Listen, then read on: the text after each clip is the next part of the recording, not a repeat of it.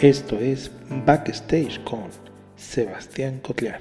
Disfruta de la plática que tuvimos y que sea de tu agrado este podcast. Bienvenido.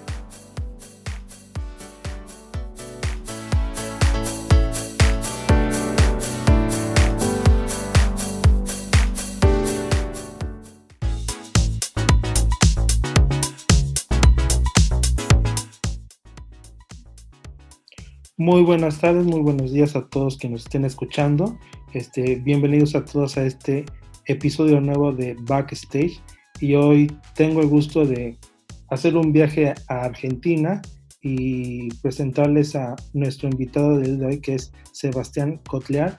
Este, Sebastián, muchas gracias por aceptar esta invitación y por querer compartir con nosotros este, tu música, conocerte y saber un poquito más de ti. Y lo primero que te preguntaría es, ¿quién es Sebastián? Para que la gente vaya conociendo un poco de dónde, de dónde surgió el gusto por la música. Cuéntanos un poquito más de ti.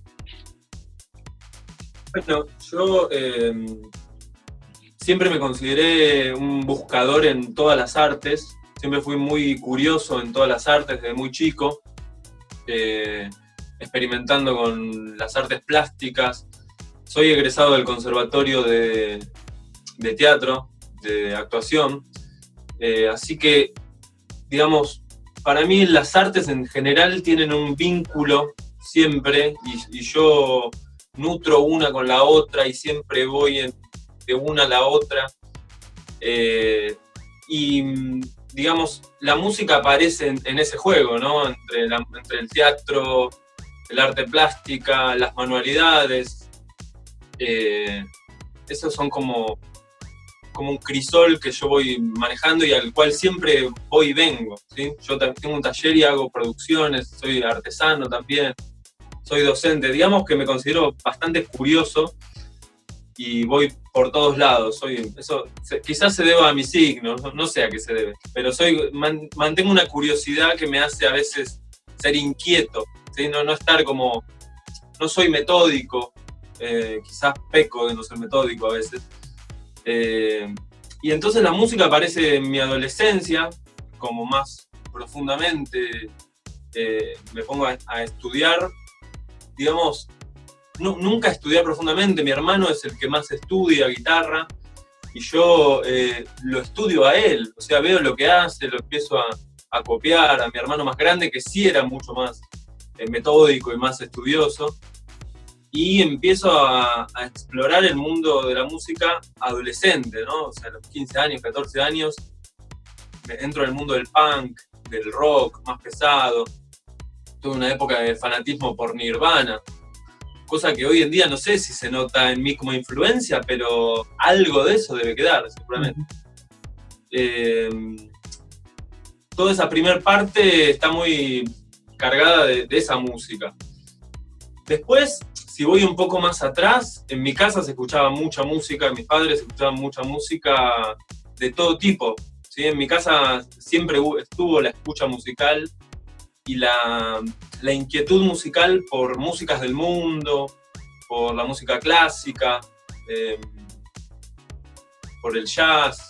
Mi, mi, papá siempre escuchó mucha música clásica, entonces es un sonido que una, sonoridades que yo ya tengo de chico, yo ya escuchaba en casa. También la música latinoamericana siempre estuvo muy presente. Entonces, realmente no tengo un único origen ni una única influencia, sino que me considero un poco lo que es Buenos Aires, en ese sentido que es una gran fusión, un gran crisol, le llamo yo, donde aparecen un montón de elementos eh, diversos y totalmente a veces eh, contrapuestos, si se quiere. O sea, música de culto y música popular, em, música africana y música, sí, de vals, ¿no? que serían como los, contrapuestos. Todo eso está ahí y siempre me nutrió y me disfruté de toda esa música. Nunca fui selectivo y, y me quedé fijado a un estilo o a una forma. Entonces, Sebastián es un curioso que va tomando todo eso y va, va haciendo. con eso. Creo que realmente si yo tengo que decir, bueno, hoy en día, ¿qué me conforma? Bueno, inevitablemente el rock nacional dejó una huella, el rock argentino. Eh, Charlie García, Spinetta, Soda Stereo, todas esas eh, figuras del rock nacional se metieron, se colaron seguro. Pero también está toda una parte de la música rioplatense que tiene que ver un poco más con lo popular, em, la parte más como del inmigrante, ¿no? Esta cosa un poco más, eh, un poquito más atrás, es eh, la música rioplatense, el candombe, algo del tango, del folclore, todo eso se juega. Entonces, es realmente, yo no puedo distinguir un único epicentro, digamos, en, mi creación. Es, difícil porque me tengo que poner a explicar y, y, a veces, o sea, no sé, artistas mexicanos que yo admiro profundamente. Eh, y para mí son influencias, ¿no? porque uno se hace realmente, y más en estas épocas donde ya la circulación de, los contenidos es mucho más amplia. Por supuesto, ahorita ya, ya puedes estar en contacto con quien sea en cuestiones de segundos y conocer la, música de todos lados en cuestión de segundos, cosa que antes pues no se complicaba por las cuestiones tecnológicas y por todo eso, pero ¿qué papel juega para ti la música dentro de la sociedad, tanto argentina como en la, en sociedad global en estos tiempos? Bueno, yo tengo muchas disputas internas con respecto a eso, porque por un lado está todo lo que es la música como industria eh, y todas las reglas y las leyes que funcionan, digamos, dentro de la industria musical, de las cuales muchas veces eh, me siento ajeno por lo que la música significa en mí. Entonces eh, estoy todo el tiempo en una especie de tire y afloje en tratar, digamos, realmente de abrirme y de, de, abrir lo que yo hago, conviviendo con las nuevas, las nuevas formas que van apareciendo, que piden todo el tiempo adaptaciones y todo el tiempo estar en permanentemente un proceso hacia afuera eh, y conviviendo con un lugar muy íntimo de la música para mí. Casi diría eh, sí, sagrado llamaría. Sagrado en el sentido de íntimo, de algo como, como algo como que uno cuida, ¿no? Eh, a mí la música me salvó la vida, o sea, en el sentido de que hay momentos donde la música es lo, a donde yo voy para, para calmarme. Eh, ya sea escuchando música o, tocando o componiendo. Eh, ese es el lugar de importancia para mí de la música. Sí, porque inclusive, como, como dices tú, la música en algún momento te, te ayuda para algún desamor o inclusive en cualquier día que tú estás triste, bajoneado, pues la, la música te, te, levanta el ánimo, te levanta las ganas y eso, eso es lo, lo más interesante de esta música no tan comercial, porque tiene un sentido, un, como que un sentimiento más, como que muy cercano entre el autor y, y la gente, porque lo siente, porque dice, ¿cómo sabe el, compositor la, o la cantante que yo me siento así? Y es cuando ahí hacen match, tanto ustedes como artistas, como uno como aficionado, ¿no crees? Esa es la magia, esa es la magia que ocurre entre el, el que propone un arte y el que lo recibe y, y pasa algo distinto ahí. Eso me parece mm, lo mágico y, y, trasciende las fronteras, trasciende los idiomas, trasciende, eh, va a otros lugares más profundos, ¿no? Yo, por ejemplo, dentro de, para ir a, México, tengo una profunda admiración, por ejemplo, por un artista que no sé si es de tu agrado, pero Natalia Lafourcade, por ejemplo, es alguien que realmente me, me atraviesa musicalmente y, su, no solo la música, sino su, visión de mundo, su, hay todo un entorno que se genera al, a través de la música que es una manera de ver el mundo también. Por supuesto. Eh, bueno, Natalia Lafourcade es para mí, dentro de, en México, una gran, gran artista actual. Yo a veces desconozco otros, ¿no? Pero lo que llega acá y a mí realmente me gusta mucho. Sí, eso, eso es lo importante de que, que ahora que ya estamos más cercanos tecnológicamente, pues podemos conocer varias, varios géneros, varias, varios artistas. Y mi pregunta es, tienes varios discos, ¿qué, como qué, mez, qué mezcla tienes o cómo puedes definir tu música? Digo, conociendo que, ah, que, me dijiste que has escuchado jazz, que escuchas música clásica, que tienes cosas de Nirvana, ¿cómo, cómo te defines o cómo defines tu música? algo de lo que no puedo escapar es de ser yo, ¿no? Eso uno puede tomar, ir, va.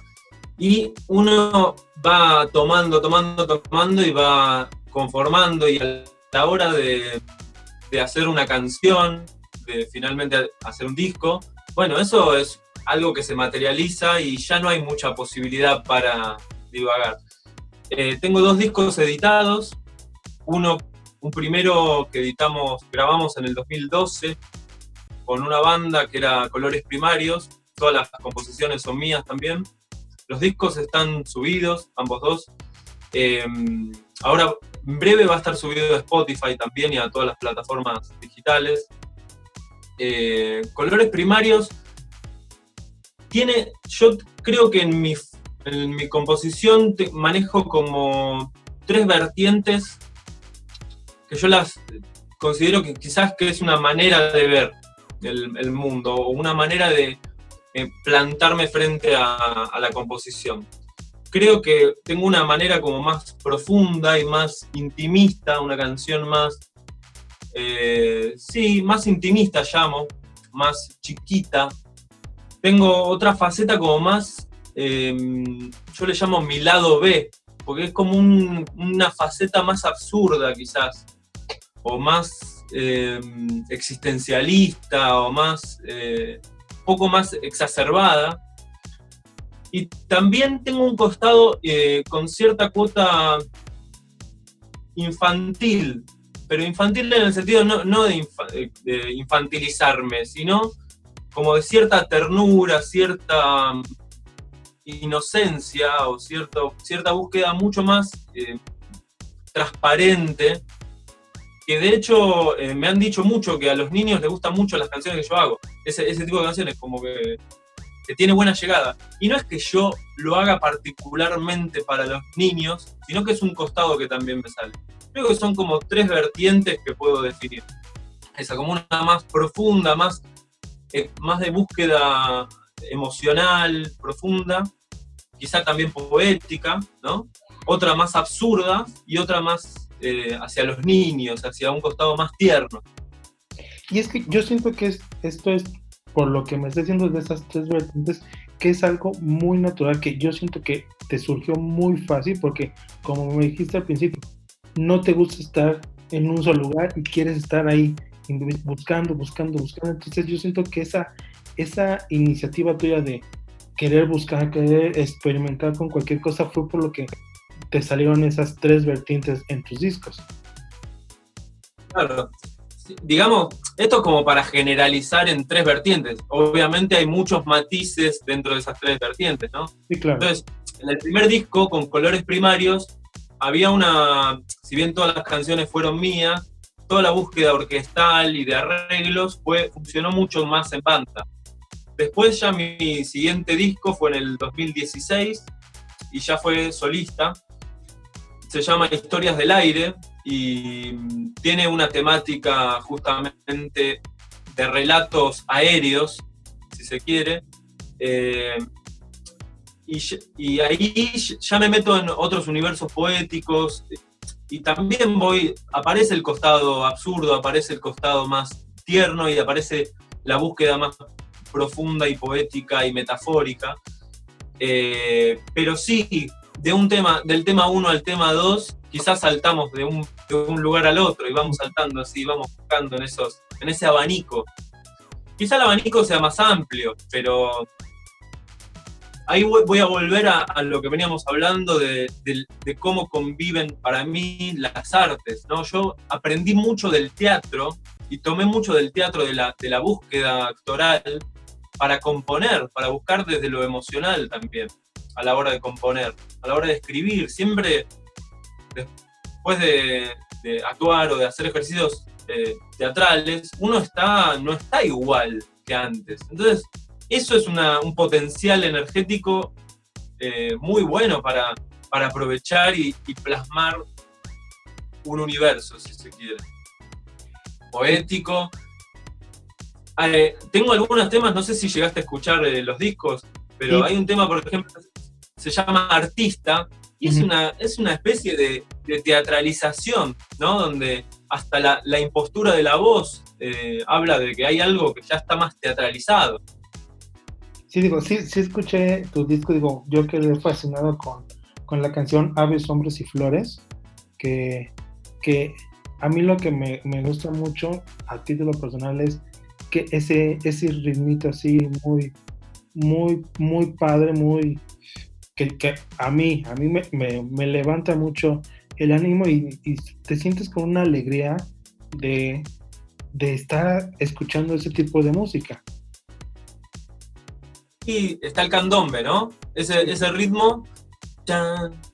Permiso, voy a tomar la guitarra. No, adelante.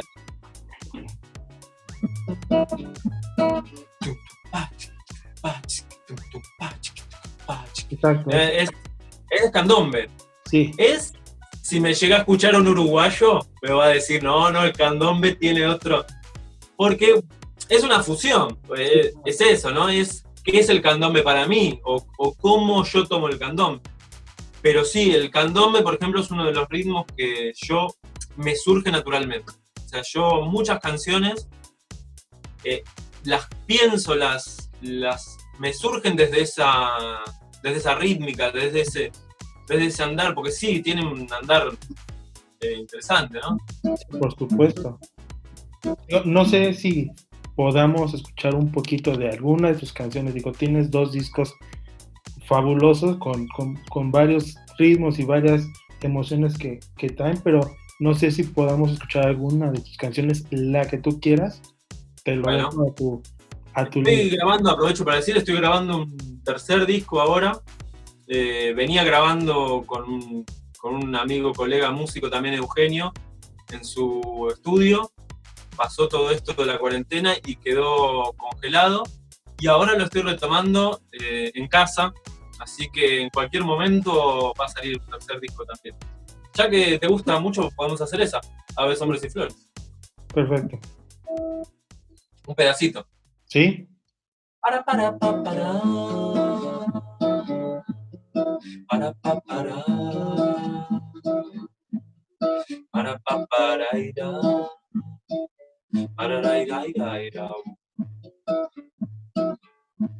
la mañana al despertar, mate miel y pan, criatura tan primal, cobra vida en fuego.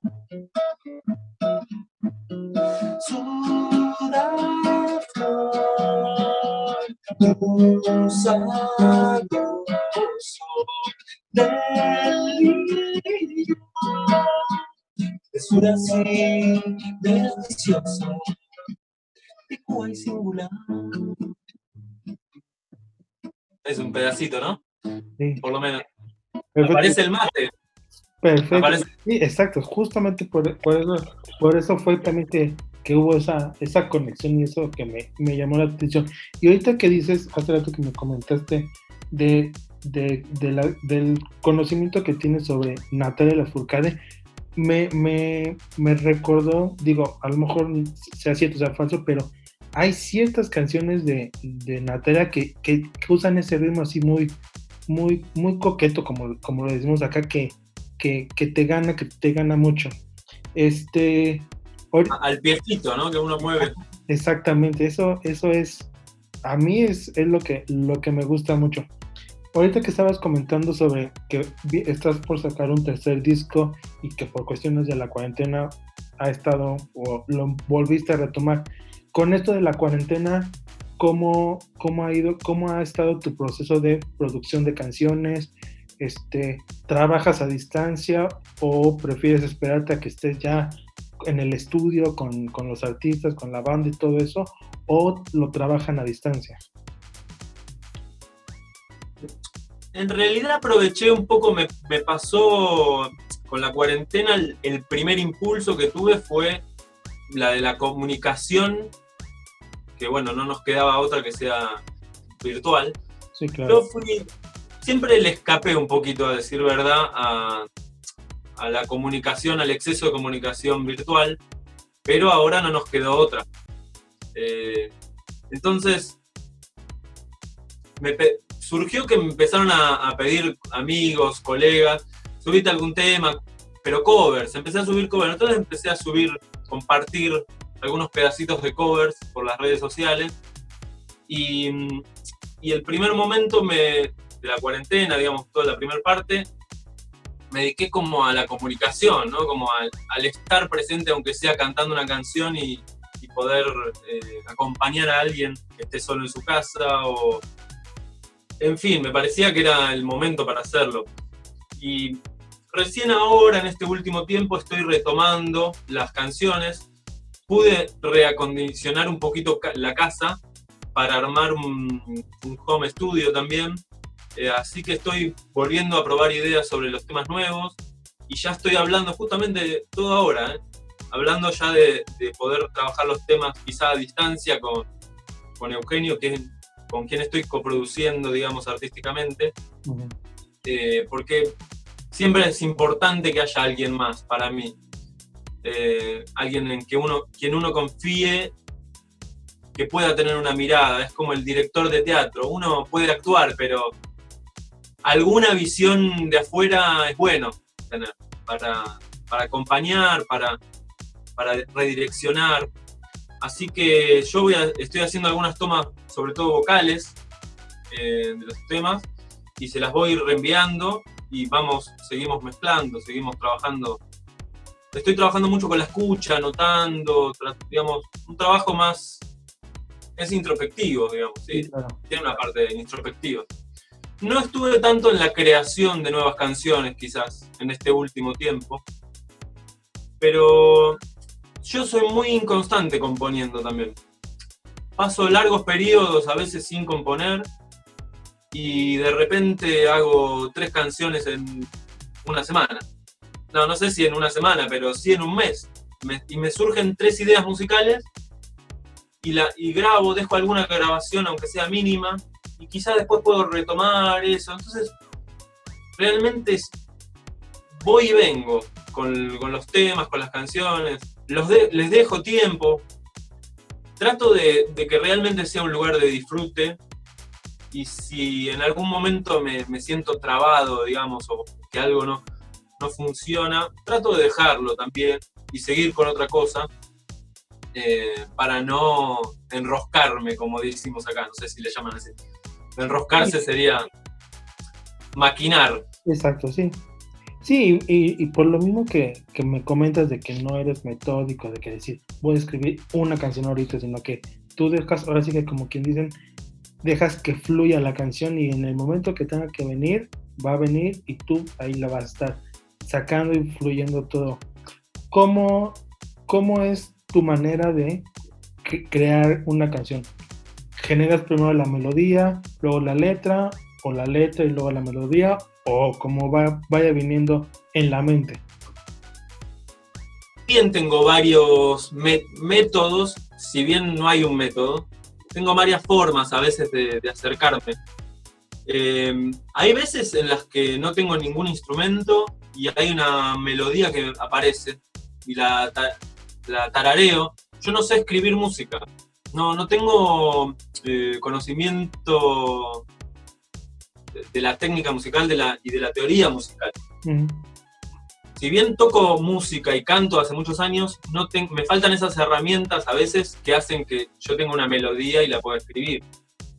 Entonces siempre acudo al grabador a, grabar con el celular o, algo. Y a veces me encontré y hay canciones que recuperé de casualidad, porque si no hay ideas que se pierden. Uno tiene una idea en un momento, la canta, sigue con otra cosa, y si no la recuperó, hay cosas que se me perderían y hay cosas que se me pierden. Realmente hay, muchas ideas que se me van. Y digo, uh, o, momentos donde eh, a veces en, previo al sueño, a dormir, y uno ya, viste, está entrando en el sueño y dice, uy, si no lo grabo ahora, la perdí, la perdí, la perdí y la perdió. Se durmió. Sí, claro. ese tipo de cosas me suelen pasar. Eh, muchas veces aparece la música, eh, una melodía, o puede ser una melodía vocal que después yo agarro la guitarra y la busco. puede ser una melodía, digamos, vocal y la busco armónicamente en la guitarra. Otras veces hay algo en la guitarra que me quedo tocando y, me aparece una idea desde la guitarra, desde el instrumento que me convoca, que me gusta, y sigo eso. Otras veces escribo, y porque yo tiendo a escribir eh, poesía, ideas, eh, ensayos, ensayos pero de pensamiento, digamos, ¿no? Como ideas que me surgen, y a partir de esas, si hay, hay una idea que digo, esto hay que cantarlo, eh, le busco la música a eso. Eh, así que te estoy diciendo que no tengo una manera. Sí, claro. Eh, una, algo que me sucede mucho es, y esto es una búsqueda que estuve explorando últimamente, es que mm, me aparece, por ejemplo, una idea musical, ¿no? Y, y me gusta buscar la letra desde la sonoridad que me propone la música. Entonces, por ejemplo, hasta en ese mismo tema, ¿no? La man, para, para, para, para, para. eso fue lo primero que apareció, ¿no? Para, para, para, para, para, para. Para, para, Aparece la, la P, eh, es la, la sonoridad de la P. Y después em, empiezo a jugar, o sea, eh, encuentro el juego de eso, ¿no? Encuentro el, la, la sonoridad. Y a veces son las vocales que me llevan. Digo, uy, esto tiene que ir con una E. ¿Y cómo combino esta? ¿Qué palabra tiene esta E? ¿Y qué, puede estar diciendo con esta E? Entonces se empieza a tramar algo ahí que a veces ya con tener un poquito de información de eso, después es armar el rompecabezas. Sí, claro. Después es, esto lo decía Paul McCartney, decía, el trabajo más difícil es encontrar el, el hilo del, la punta del hilo, del ovillo, ¿no? Después eh, eh, hay, que, hay que tirar. Hay que tirar y va a ir apareciendo. Sí, y eso eh, es demasiado interesante, por ejemplo, esto que dices de que estás tocando y normalmente en algunos casos hay notas que por lo regular, no sé, te dan alguna palabra, alguna letra. Entonces, esa es, puede ser la manera en la que te vas vacilando la, la canción. Y digo, esa es una, una, una, una interesante manera en la que se puede escribir. Un pedacito de una canción muy nueva de las que estoy grabando ahora para mostrarte el ejemplo de esto. es, eh, no sé cómo venimos de tiempo, ¿venimos bien? No, no, adelante, dale, dale, dale. Me, me gustaba la armonía, primero encontré una armonía que me gustó y después una melodía. Y la melodía siempre tiene eh, una apertura vocal, yo le llamo. O sea, el A, E, I, O, U, ¿no? O sea, cómo, cómo me gusta que funcione con las vocales. Entonces tenía una melodía. Eh, perdón,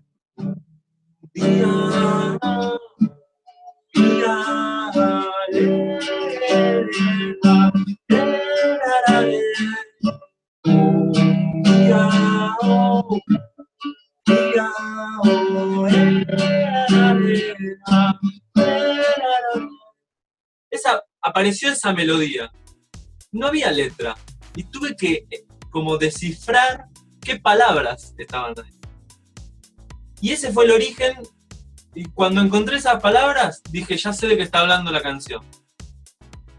Eh, pero bueno, ese es un caso. Y eso se transformó en un diario, un día, letra tras letra, letra tras letra, un diario, día, letra tras letra. ¿Sí? Es como que no estaba la letra, pero estaba la, la Ese juego me, me parece muy interesante, porque es como descifrar desde la sonoridad. Es un camino, ¿eh? no, no, es el único que no es el único posible y no es el único que yo maneje. Eh, pero es un camino que muchas veces me surge y me parece muy interesante. Eh, un músico uruguayo que se llama Eduardo Mateo, que es eh, para nosotros, para la música popular rioplatense, una eminencia. De ahí surgen Jaime Ross, Fernando Cabrera y un montón de geniales músicos rioplatenses, uruguayos. Soy muy admirador de los músicos uruguayos, de la música uruguaya. Y, tengo mucho de eso, ¿no? El candombe es uruguayo. Eh, y Mateo buscaba mucho eso, desde la, desde la cosa más vocal y buscaba como lo que se llama africanismos, ¿no? Buscaba mucho cómo sonaba, entonces cómo sonaba lo decía, empezaba a buscar. Ese juego me parece muy, muy divertido y tiene mucho de, la actuación, ¿no? Como de la búsqueda esta, del personaje, si se quiere. Sí, claro, eso es algo demasiado interesante. Hace rato me, comentabas de una de tus canciones que se llama Artista. Cuéntanos cómo, cómo surgió esa canción de Artista. En Artista, yo me armo una escena. O sea, yo la compongo pensando una escena y pensando en la figura del artista, como si pudiera haber una única figura, ¿no? No la hay. Pero pensando la función, ¿sí? ¿Qué, ¿Para qué el artista? O sea, el artista acompañó a la humanidad desde los siglos de los siglos y es una figura cuestionada muchas veces socialmente, es una figura a veces relegada, y también es una figura a veces muy estimada. Entonces es una figura como extraña, ¿no? Como que puede ser muchas cosas el artista. Y en mi sentido me considero bastante romántico también. Romántico en el sentido no de del amor, así como de la telenovela, sino del movimiento filosófico, si se quiere. Eh, y el artista tiene esa búsqueda, ¿no? Como de encontrar la belleza, el, lo orgánico, el, poder vivenciar la vida y la naturaleza, el mundo desde un lugar artístico. Es una búsqueda muy mía también, ¿no? Como lograr realmente transcribir lo que uno busca a veces desde la poesía, desde la canción, la música, poder vivir con eso, ¿no? Como que impregne la vida. Y artista es eso, aparecen tres, yo creo que aparecen como tres eh, personajes en la canción, que es eh, uno que describe, o sea, la letra dice, pone el cuerpo en el ritmo entero, no es prolijo, es errante, casi un disparate, es como alguien que viene a proponer algo que no estaba antes en el imaginario, viene, a decirnos algo que socialmente no estaba. Y a la vez es cuestionado, ¿no? Porque eh, en un momento en la letra dice alto el fuego, que lo dice en serio, pero más o menos. Eh, está todo el tiempo este juego de ir y venir entre el artista, o sea, entre lo que piensa el artista, lo que piensa el público, el cuestionamiento del público hacia el artista y a la vez el pedido del público a que el artista por favor diga lo que tiene que decir. E, eso es como se mete todo en una batidora. Eh, y entonces aparece, o sea, el estribillo es artista, cométalo, cométalo, hágalo. Eh, hay que romper los silencios, la letra, ¿no? Hay que ensuciarse las manos. Por un lado, la gente pidiéndole a los artistas, por el otro lado, el artista en un lugar distinto, a veces relegado. Es una idea romántica de artista, yo creo que no sé si ya es muy actual. Eh, siempre tuve una imagen de un video, de videoclip, y es un artista eh, casi de otra época. Podría tener, eh, digamos, volados. Es un artista medio excéntrico, ¿no? El que me imagino. Quizá no es un artista a la luz de las velas, no es un artista de, las redes sociales también. Quizá. Y supongo que una búsqueda entre esas imágenes de artista, del artista a través de la historia, sobre todo a través de la historia más pasada, eh, que me, inspiró esa canción. Y supongo que esto que tú tienes de, la, del teatro y de, de la música te ayuda a, en el momento de componer, crear como quien dice una escena y en base a eso a lo mejor escribir y eso te ayuda y eso ya es más fácil al momento de contar una historia mediante una canción. Por supuesto, porque a veces la escena es esa punta del ovillo. A veces la escena es, yo ya sé cuál es más o menos la escena. La escena de artista era este, era el artista, había un artista declamando, eh, diciendo cosas había un público que por un lado lo, abuchaba y por el otro lado en otros momentos lo aclamaba. Y había, hay un tercero quizás que está ahí mediando, que es una figura quizás no muy clara en la escena, pero es el que, el que cuenta, es un tercero que relata esa situación. El que relata, digamos, ¿no? O sea, está el, narrador, el artista y el público. Sí, es, algo muy, muy, muy bueno y que, y que, y que sé que te ayuda mucho a... Y qué bueno que nos lo platicas para que en cuanto escuchemos esa canción podamos imaginarnos eso que tú como autor, como, compositor quieres transmitir y que nos sintamos más identificados con, la canción artista. ¿Podemos escuchar un fragmento de artista? hay un momento, hay un único momento donde el artista habla en la canción. Casi en toda la primera parte está el narrador, ¿no? Y, y después está la respuesta del público, y hay un único momento donde el artista habla, ¿no? Dice, me gustaría mostrar ese momento. Porque tanto temor de saber que todo puede cambiar. Es el artista quien suele mostrar. Y ahí viene el público. Artista cómetalo, que hay que ensuciarse las manos.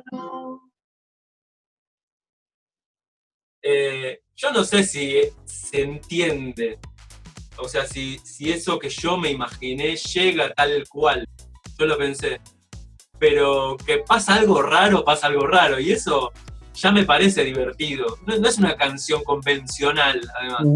Y algo como de... Esta canción yo la toco mucho en vivo, y hay algo de los silencios, ¿no? y las miradas al público y lo que pasa ahí con, claro, cuando dice, es el artista quién, quién qué, viste, como, ¿qué va a decir? ¿Qué va a decir? Se le muestra. Es como, esa es la parte, esa es una canción muy mi lado absurdo, mi, costado, mi lado B, le llamo. No, no es es la parte más actoral, es la parte más eh, divertida, más eh, bizarra también. A veces me pongo bizarro, bizarro en el sentido de, tengo una canción que todavía no grabé, que se llama El tapón de la pelopincho. Así se llama. ¿Sabes lo que es una pelopincho o no? No. No, porque pelopincho es una marca de las piletas, una pileta de, para bañarse, o sea, para el verano, pero las piletas de casa, ¿viste? Las, las de lona, pileta de lona. ¿Las? Inflables. Claro, no, no inflables. La Pelopincho era un modelo de los 90 acá, muy, muy, se hizo muy conocida acá en los 90, era de lona. y se, inflaba, digamos, con los caños, con una estructura. Y habla de, cuando yo me pongo así absurdo, habla de, de como del sinsentido del sistema, ¿no? Como esa, esa cosa medio ajena que a veces nos produce, sobre todo los que vivimos en las ciudades, las grandes ciudades y en los ritmos vertiginosos de las ciudades y todas las cosas que pasan al simultáneo, la información, todo eso que, que embarulla, ¿no? Eh, y el tapón de la pelopincho habla eso, es como. El tapón es lo que sostiene todo eso que está ahí adentro. Si se llega a salir ese tapón, se va todo ese agua. Y quizá pase otra cosa. Sí, claro. Eh, no sé, ¿se entiende o más o menos? Sí, no, no, se entiende totalmente. O sí, ya, Me puedo ir un poco por las ramas también. Perfecto, sí, no, sí, no, sí entendí, sí entendimos lo que es el pelo pincho y de verdad que es, es agradable el escucharte, es agradable el cómo, cómo te expresas tú de la música, cómo, cómo buscas que por medio de la canción llevar a, la, a la persona para que se venga por ese caminito y para que juntos vayamos por eso que tú nos quieres contar, por ejemplo, con la del artista. Entonces, me agrada, me agrada mucho que, eh, que tengamos esta plática. Y no sé si tengas, por ejemplo, en, días futuros alguna presentación donde podamos seguirte en vivo, digo, no podemos, a la distancia que podamos seguirte escuchando, seguirte viendo y seguir conociéndote porque la finalidad de, de esta de esta cuenta y de estos podcasts es que conozcamos la otra cara, se puede decir, de la música que, es, que existe, porque sabemos que hay buena música en todos lados del mundo y hay buenos artistas y la idea es eso, dar a conocer lo que se está haciendo. Claro. Sí, yo no estuve haciendo vivos eh, últimamente por una razón, por esta razón de que tengo dos niños muy chiquitos en casa y a veces lograr eh, un, periodo de tiempo de tranquilidad que se necesita es complicado, pero están mis planes. Así que para quien quiera eh, seguirme en las redes, en Instagram y en Facebook, estoy como Sebastián Cotlear. Eh, en cualquier momento voy a armar alguno. Mientras tanto voy subiendo videos, voy haciendo en los momentos que tengo algo de calma, sí, claro. subiendo algunas canciones propias algunas versiones propias y otras también covers de, otros artistas que me gustan. Estoy, me gusta explorar a, quien, a quien se meta, va a ver cosas diversas también, ¿no? De diversos artistas y diversas poéticas también. Y celebro eso. Eh, por un lado, yo valoro mucho a, quien se dedica a un estilo y a un y se enfoca, digamos, en una única digamos, sí, en un estilo o en una forma eh, artística, creo que es absolutamente valorable, respetable y admirable. Pero en mi búsqueda está esto que veníamos hablando, que es un poco de cada cosa, un poco de distintas poéticas. Porque, porque uno no es siempre el mismo tampoco, ¿no? Y no está siempre de la misma manera. Entonces va a aparecer un poco de, todo. Cuando pueda y pueda organizar un rato, voy a armar algún vivo por Instagram, seguramente. Me, parece una excelente idea y en cuanto tengas la fecha de, de, ese en vivo o de la presentación, con gusto la compartiremos y para que la gente esté al pendiente de tu música y de, de todo lo que haces y que nos lleves como esa historia del artista, o sea, que nos lleves exactamente a esa escena, a ese momento donde estemos ahí contigo y estemos al pendiente de, todo, de todas las emociones que, que vamos a sentir al escucharte, aunque sea a distancia, pero escuchar música y buena música. Gracias.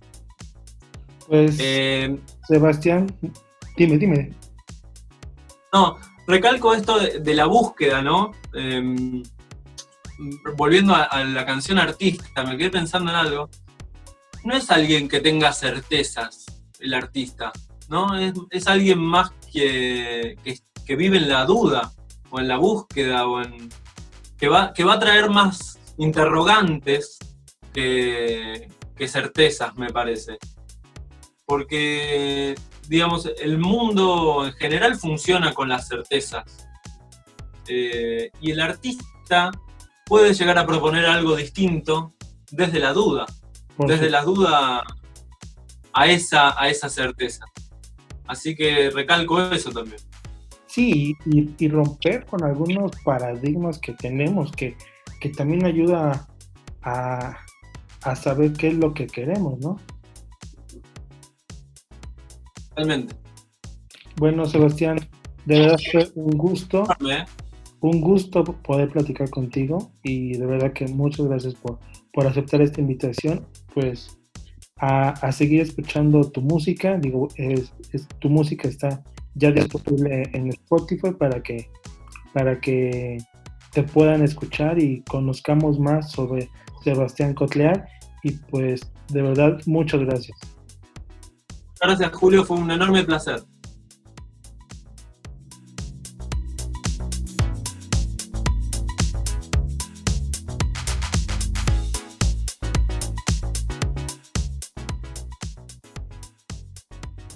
Muchas gracias por escuchar este episodio y a continuación te dejo las redes sociales de nuestro invitado Sebastián Cotlear. Búscalo en Instagram como arroba sebacotlear y síguelo en YouTube y Spotify como Sebastián Cotlear. Te dejo también las redes sociales de Backstage. Sígueme en Instagram y en Facebook como arroba back-stage off.